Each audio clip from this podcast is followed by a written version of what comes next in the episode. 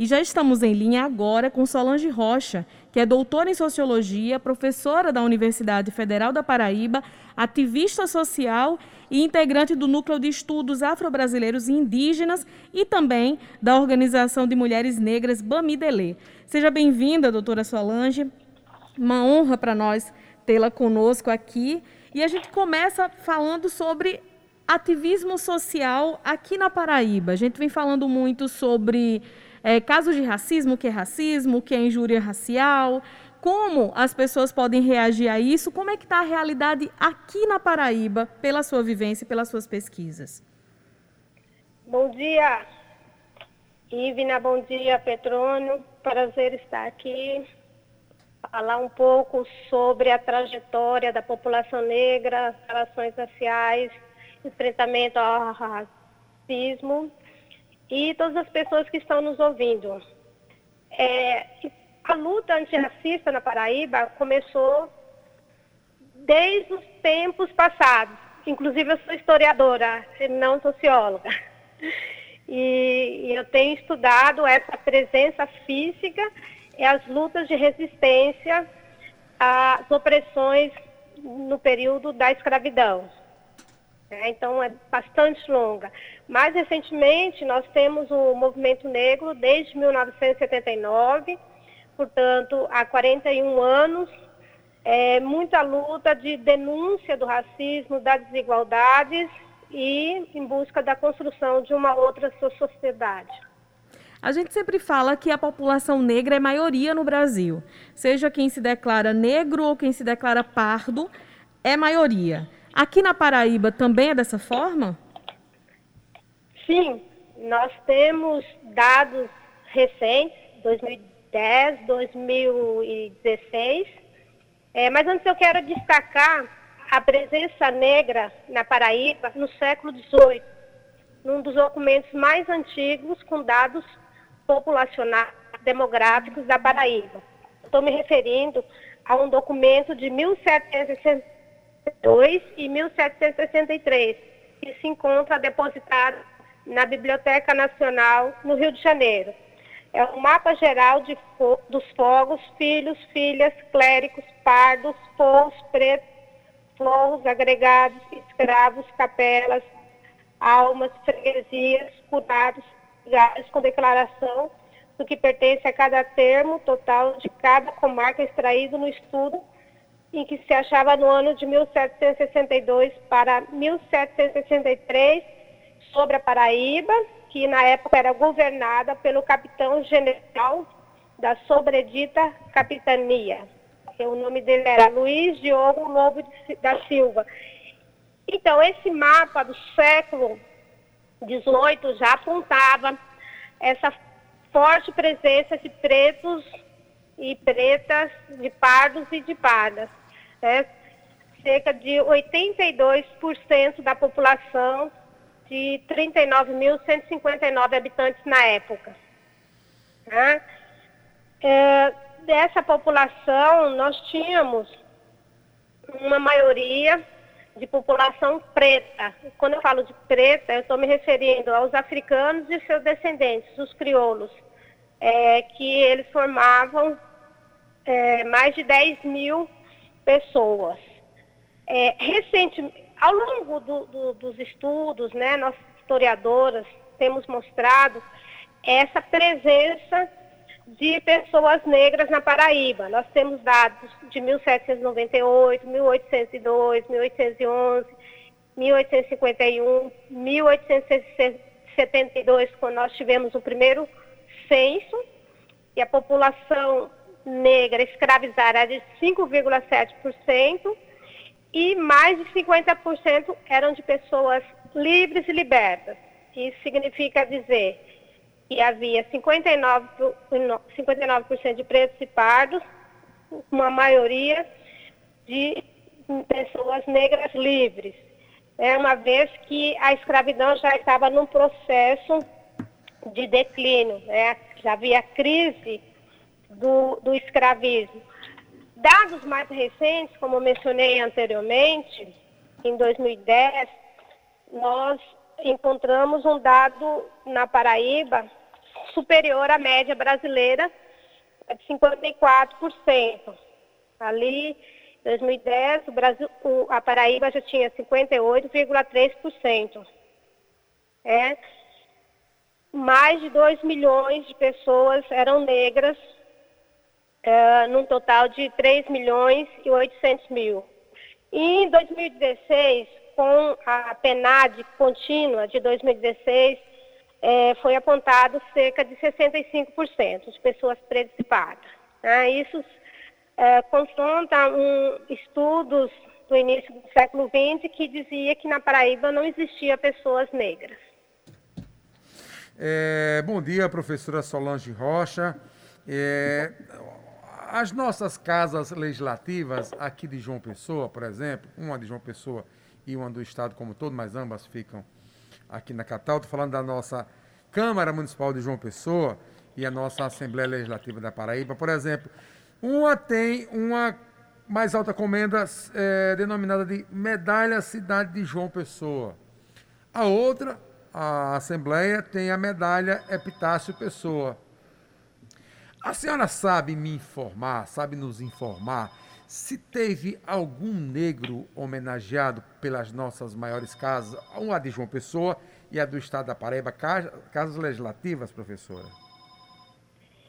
Eu não tenho essa informação, mas nos últimos anos nós tivemos o diploma cidadã Edinalva Bezerra, né, que foi promovido pela Câmara Municipal, com várias vereadoras e vereadores de partidos diferenciados, e em vários momentos o reconhecimento dessa luta coletiva de mulheres negras, como a própria Bamendele, que já recebeu, é, companheiras negras é, que estão nessa luta em defesa da cidadania, da ampliação, melhor dizendo, dessa cidadania, lutas contra o racismo, contra a, homofobia. Né? Então, essa, esse diploma cidadã de Nalva Bezerra, eu tenho conhecimento, mas é algo a ser verificado. Ô, professora, ainda é, em relação à homenagem, em relação a reconhecimento de trabalhos é, feitos pelos negros aqui na Paraíba, temos monumentos em homenagem aos negros na Paraíba? Se temos, temos aonde? Quais são? Quantos são? Onde eles estão? Temos, mas por conta de, do racismo estrutural, institucional, a invisibilidade da população negra, nós precisamos de uma atuação é, mais engajada no sentido de invisibilizar, realizado tanto pelas organizações negras quanto por intelectuais antirracistas. É, e aí, quando eu falo de intelectuais antirracistas, estou me referindo a docentes negros e negras, mas também brancos que estão junto conosco nessa luta.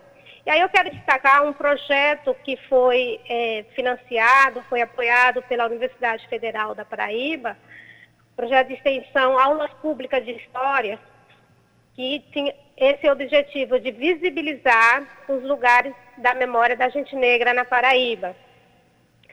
É, e aí eu quero de, destacar aqui é, a nossa a relação com a ancestralidade africana presente no território de João Pessoa por exemplo, há um baobá em Bodeiro, que fica ali na frente da Biblioteca Central da UFPB, foi plantado em 2016. No centro de João Pessoa, nós temos Engenho Paú, né, próximo do Parque Arru da Câmara, mais conhecido como Bica. Ali existe, então, essa memória da escravidão, da escravização de pessoas uh, nesse território da cidade da Paraíba, né, atual João Pessoa, uh, tanto da exploração quanto da resistência das pessoas negras escravizadas que se colocaram contra a opressão escravista. Uh, na Praça Rio Branco, é, que faz uma referência a esse personagem histórico que, que aprovou a lei do ventre livre, que é mais conhecido pelo público em geral, nas escolas, nós vamos ter uh, o Jacques do Pandeiro, né, que é uma um, um cantor, um compositor, né, o rei do ritmo. Então, essa é uma referência muito positiva da população negra. E também na própria Academia Paraibana de Letras, nós vamos ter imagens de três patronos intelectuais negros, né, que também dão, alguns deles dão nome às ruas cidade, da cidade e são desconhecidos. As próprias imagens de Manuel Pedro Cardoso Vieira, Eliseu César e Perílio de Oliveira são embranquecidas. Né? Elas não transmitem essa informação de serem, terem sido homens negros letrados que deixaram, que contribuíram com a cultura brasileira. Por exemplo, Eliseu César escreveu um livro de poesia em 1890, 1894, Algas. Cardoso Vieira, nome de rua no centro de João Pessoa, uh, foi um político, deputado geral, representava a Paraíba em 1878 no parlamento no Rio de Janeiro. É Perilo de Oliveira deixou vários livros de poe poesias. Né? Então, há um desconhecimento, há uma invisibilidade. Então, a partir desse projeto, com público amplo, nós fizemos, então, essas aulas de públicas por João Pessoa. E abrindo os olhos das pessoas para outras realidades, né? Até bem pouco tempo, professor, o próprio Machado de Assis, que é um dos escritores, se não o mais, o mais conhecido do país, era embranquecido. Ano passado, que teve uma, um grande, uma grande movimentação na internet para trazer o Machado de Assis, a imagem de Machado de Assis como ele era, um homem negro. Então, assim, é, é, algo que é, que é Isso é sistêmico, é muito né? comum uh, em momentos de trazer uma memória. E aí eu lembro também do professor Lordão, que nasceu no século XIX, que tem uma imagem com traços de ascendência africana, mas quando foi feita uma plaquete nos primeiros anos do século XX, ele está totalmente embranquecido. Então, muitas vezes, nós precisamos trazer essas representações, essas imagens, porque tem uma importância na educação escolar, na formação das identidades, é porque é para se contrapor essa ideia da população negra como incapaz, né? Todos os estigmas que marcam é, a gente negra brasileira. A senhora falando sobre monumentos, a gente pode incluir, ou seria, enfim, descabido incluir a Praça do Mar, onde tem a imagem de Iemanjá, na Orla de João Pessoa, como também um monumento à cultura negra. Lembrando que a cultura, né, a questão da religião de matriz africana também representa né, uma cultura negra e é um dos lugares que já sofreu vandalismo.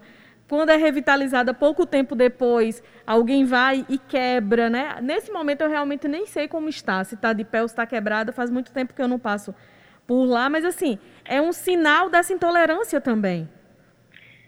Eu, di, eu digo, eu afirmo, racismo religioso.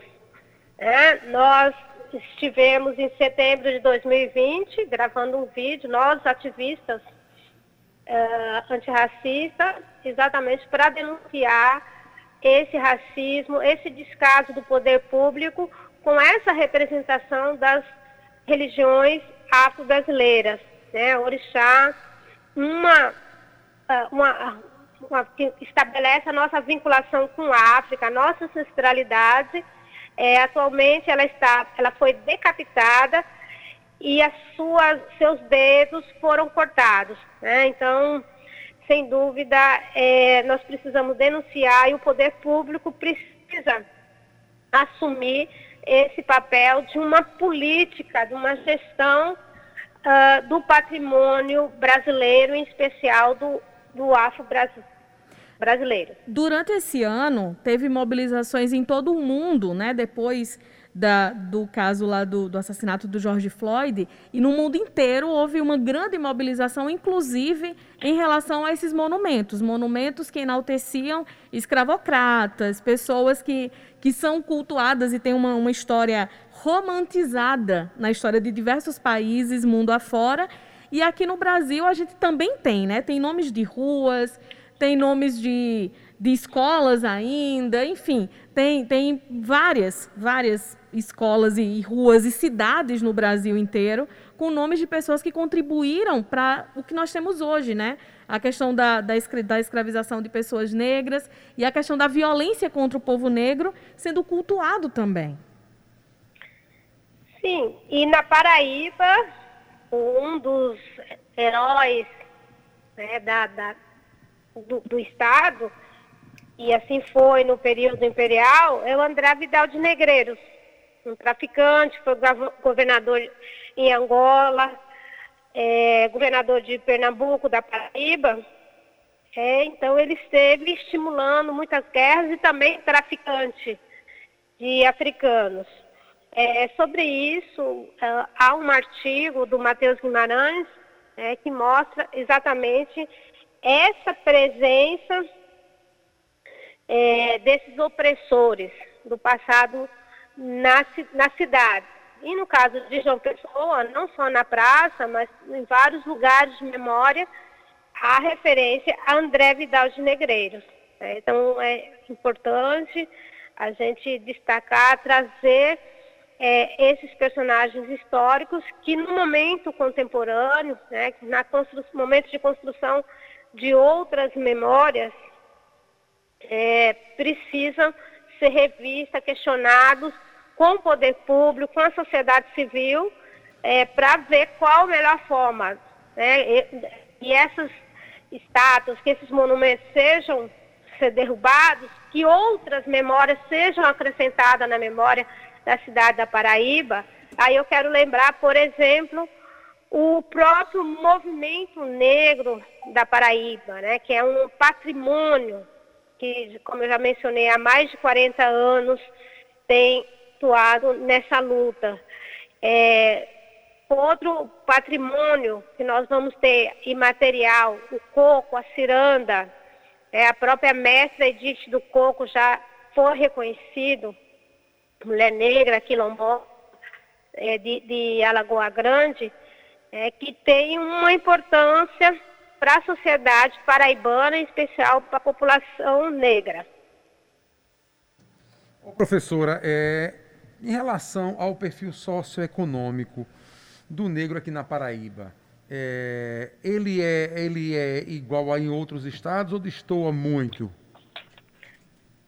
É uma situação muito difícil quando nós pensamos nas condições sociais e econômicas da população negra na Paraíba. No geral, é, já é muito baixa a renda, para ter uma ideia, uh, do trabalhador, da trabalhadora Paraíba. Menos de um salário mínimo, né, cerca de 929 reais a renda per capita.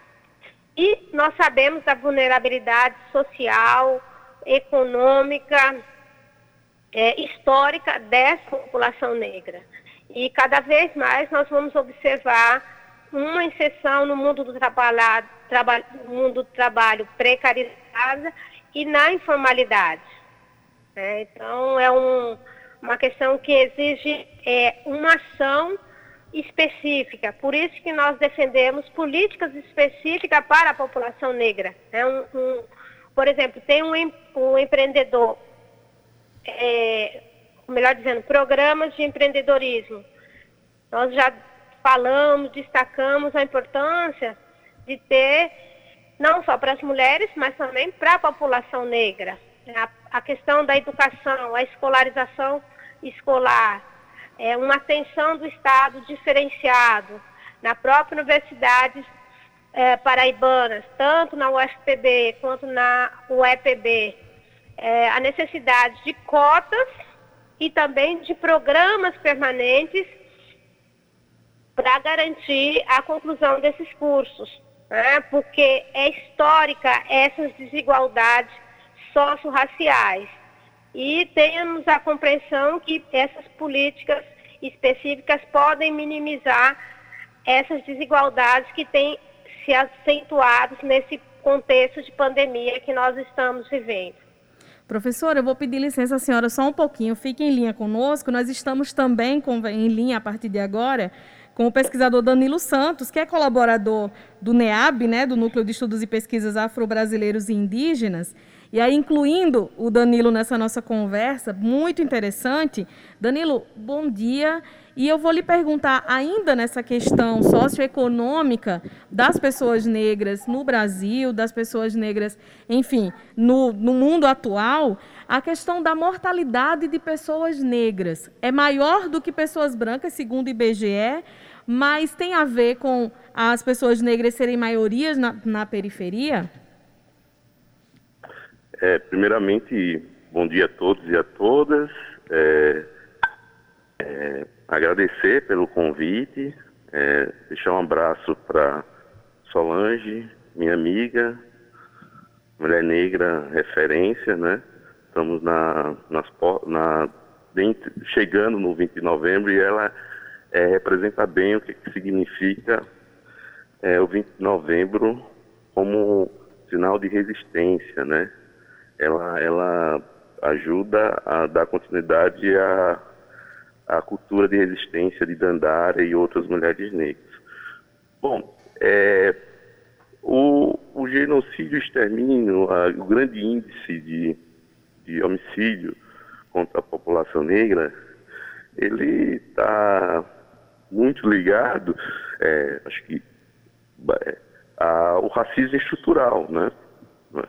o Estado brasileiro né, é, desenvolveu um processo, é, tem desenvolvido um processo de, de morte social da população negra para que chegue ao estágio, estágio da morte física, né? ao tiro, a bala como último estágio. E na Paraíba não, não tem sido diferente. Né? É, essa morte social vem acontecendo é, por falta de, de políticas públicas que dê garantia do acesso ao básico. Né? É? As políticas universais, não, não, não, no campo da educação, da saúde, não têm chegado de, de forma é, satisfatória às comunidades quilombolas, às comunidades de terreiro, é? e o, tem possibilitado é, primeiro essa morte social, para que mais para frente aconteça a morte física, né? principalmente de, de, jovens negros, né? E a, a, e a Paraíba sempre, sempre apresentou os números, não é? Chegando até para cada jovem branco morto, é, 11 jovens negros. Né? E um dos menores para a população branca. Né? É, saudar o pesquisador e, e, colaborador do NEAB, da UFPB, ativista do Movimento Negro, professor Danilo. Bem-vindo, professor, ao Fala Paraíba. É, eu queria que o senhor falasse um pouquinho sobre essa história, desse mais detalhes sobre esse genocídio de negros no Brasil e se a Paraíba está nesse rol também de genocídio. Bom, é, a gente a gente às vezes se apega basicamente de forma eventual aos dados, aos estudos que, que são apresentados né, de, é, em tempos em tempos. Né. Os dados são importantes, mas é, o problema é muito mais complexo, está para além. Como eu acabei de falar, existe uma intencionalidade genocida da do, do Estado brasileiro para com a, a população negra que começa desde na, da proposição de políticas públicas que, que faz com que, por exemplo, a população negra não, não tivesse em determinado momento da história acesso a, é, pudesse frequentar as escolas, né, formalmente, não, é, não pudesse ter acesso, por exemplo, à terra, né, e vai até dia, os dias de hoje, por exemplo, com a, a com, com a institucionalização do, do senso comum racista, né? que diz que todo, todo e qualquer jovem negro é bandido em potencial. E aqui na Paraíba não é diferente. Isso faz com que se eleve os casos de, de homicídio, né? se eleve sobre uma desculpa do Estado de combate a a, ao tráfico e às drogas. E, isso faz com que, em determinados territórios, leia-se como tais, é, as, a periferia, não é? Seja é, taxada como esse espaço do inimigo. E esse inimigo nada mais é do que a população negra. Então o Estado é, brasileiro tem cumprido esse papel muito, de forma muito essa intencionalidade genocida que que faz com, faz com que a Paraíba é, é, esteja é, no ranking de forma negativa historicamente como um dos estados que morre mais, que mata mais jovens negros, né? É, que morre mais a população adulta e cada ano que passa morre mais mulheres negras. E assim, e aí tem, quando eu falo de políticas públicas universais que não conseguem dar conta da complexidade do racismo estrutural na nossa sociedade, por isso importância de políticas específicas, bem monitoradas, bem aplicadas, né? É que a Paraíba nos últimos anos conseguiu diminuir o, o índice de homicídios, mas o número, quando você vai comparar a população negra e a população branca, ainda é muito grande a diferença, né? Então é, é, é preciso criar políticas públicas específicas, não é? É preciso é, fazer com que essas políticas públicas específicas aconteçam de forma satisfatória, que vá, que vá para além do, da politicagem. Penso eu que, que esse é o melhor caminho para a gente começar a resolver esse problema as políticas públicas em todos os, os campos da sociedade brasileira e da sociedade paraibana. Né? Vou falar ainda sobre essa questão é, socioeconômica, mas trazendo sobre um outro viés ainda. E aí eu não sei se a professora Solange ou se, se Danilo que, que responderá, mas em relação às mães solo no Brasil. A gente vem falando por conta do auxílio emergencial que vem sendo pago durante a pandemia, o número de mães solo no Brasil é muito grande, sobretudo entre mulheres negras também. Tem um fator racial nisso tudo, tem uma questão de, de enfim, de preconceito contra essas mulheres para que os homens abandonem é a mulher e o filho também? Professora Solange. Sim, essa questão que você traz para nós é o caso que aconteceu recentemente em Recife com a trabalhadora doméstica, a senhora Mites, e o filho Miguel Santana da Silva, que morreu por descuido, reflete muito dessas desigualdades socio-raciais e de gênero no Brasil. Né? Cerca de 60% das trabalhadoras domésticas são chefes de família e ganham menos de um salário mínimo. Então, é uma situação de quase indigência é, social que nós estamos vivendo no Brasil e nos últimos, nos últimos anos, é, essa vulnerabilidade social, essa falta de condições de viver de forma digna tem, tem aumentado.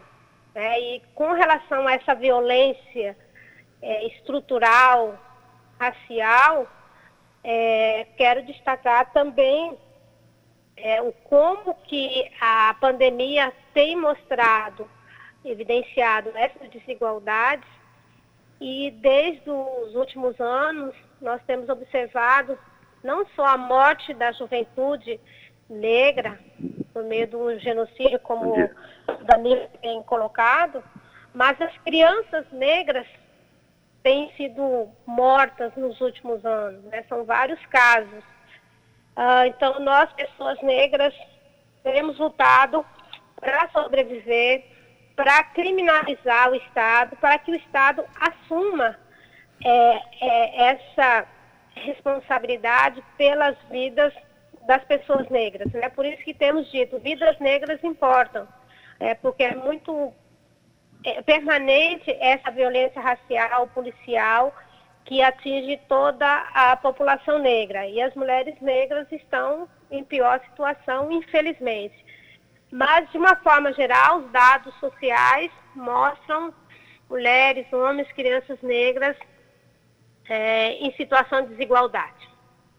Voltando a falar, a senhora tinha falado bastante sobre a parte artística né, e a representação das pessoas negras na arte. É, eu estava aqui lembrando, eu fui pesquisar para poder trazer o nome correto, a obra A Redenção de Can, de Modesto Broco, que fala sobre o branqueamento da população. Né? Ele, um, um artista plástico espanhol, e é uma obra que é analisada sempre que se fala sobre, sobre racismo, porque durante muito tempo, muitas pessoas negras escravizadas falavam em branquear para poder. Enfim, tem um termo que eu, pessoalmente, acho terrível, mas é a questão de limpar a família, que é a questão de tornar branca para diminuir esse preconceito sofrido. E é uma das obras que são mais estudadas, né? É, eu, se, se você... Pode falar, Danilo. Então, eu, eu, eu queria só fazer uma, uma, um, um acerto essa ideia de branqueamento é uma política pública, foi uma política pública é, do, de Estado, do Estado brasileiro. O Estado brasileiro é, incentivou esse processo de branqueamento. Não é? é como é que ele incentivou? É, proporcionando condições para que imigrantes europeus pudessem vir para morar, ter as condições para que é, as condições mínimas que não foram dadas é, para a população negra com o fim da escravidão. Então isso é uma política, é muito mais uma política de Estado. Eu queria só deixar isso bem é, é, ressaltado dentro desse, disso que eu chamo de intencionalidade genocida da população negra. Porque a, no período da escravidão, só quem é, foi defendiu a tese de que poderia trabalhar né, desenvolver o trabalho braçal era a população escravizada trazida do, do continente africano. Quando acaba a, a, a escravidão, esse, a, essa massa é, de, de, de, pessoas descendentes de escravizados foi, entre, foi entregue ao léo, não é? E impossibilitadas de desenvolver o seu é, trabalho, né, por exemplo, porque existiam políticas públicas como a política de, de, de branqueamento, né, de, de, de, de trazer imigrantes para o Brasil para que pudesse limpar a, a, a mancha, digamos assim, entre aspas, da escravidão, né? E nada mais é, é limpar a influência africana na, na constituição da sociedade brasileira. Então, acho que isso é importante ressaltar. E sendo isso uma política de Estado, com certeza ia influenciar de alguma forma na população negra. Então, a população negra via como uma das possibilidades para fazer com que os seus descendentes não não não sofresse o que é, é, sofreu os seus descendentes o processo de, de, de miscigenação, de branqueamento. Né? Então isso também pode ser entendido, e eu acho que a, que a leitura tem que ser uma leitura como estratégia política também, não é? Como estratégia política. Uma sociedade que a população negra não recebeu o básico e que o simples, é, o simples termo negro soava como é, pejorativo, ofensivo, né? que até hoje ainda carrega esse, esse caráter que a população negra, é, desde o século do, do, do, final da escravidão, durante todo o século XX, vem buscando um processo político de positivação, né, a partir de uma outra perspectiva da história que apresenta é, é, os descendentes de africano com história antes, durante e depois do, da escravidão. Agradecer ao pesquisador e colaborador e também é, professor Danilo Santos, também a professora doutora em Sociologia Solange Rocha, aliás, em História, é, pela participação aqui no Fala Paraíba, na Rádio Tabajara. Obrigado aos dois. Parabéns pelos trabalhos e até uma próxima oportunidade. Eu agradeço. Até a próxima. Obrigada, agradeço também a oportunidade. Bom programa.